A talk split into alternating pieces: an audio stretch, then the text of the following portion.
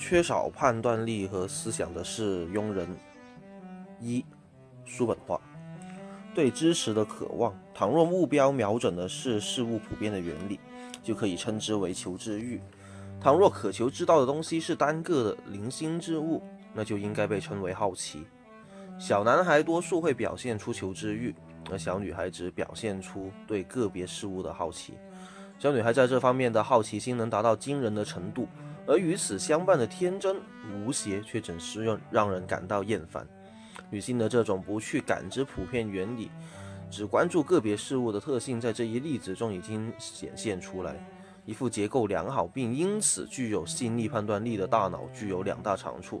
其一，就是在其看到过的、阅读过的、经历过的所有事物当中，只有最重要的、最有意义的东西才能够吸引到这种头脑。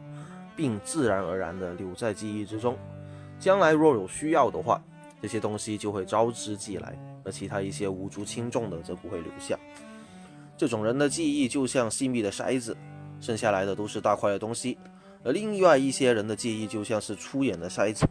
除了那些偶然的零星之物之外，其他一切都被漏掉了。有这种头脑的人的另一个长处与上述长处有着一定的关系，也就是。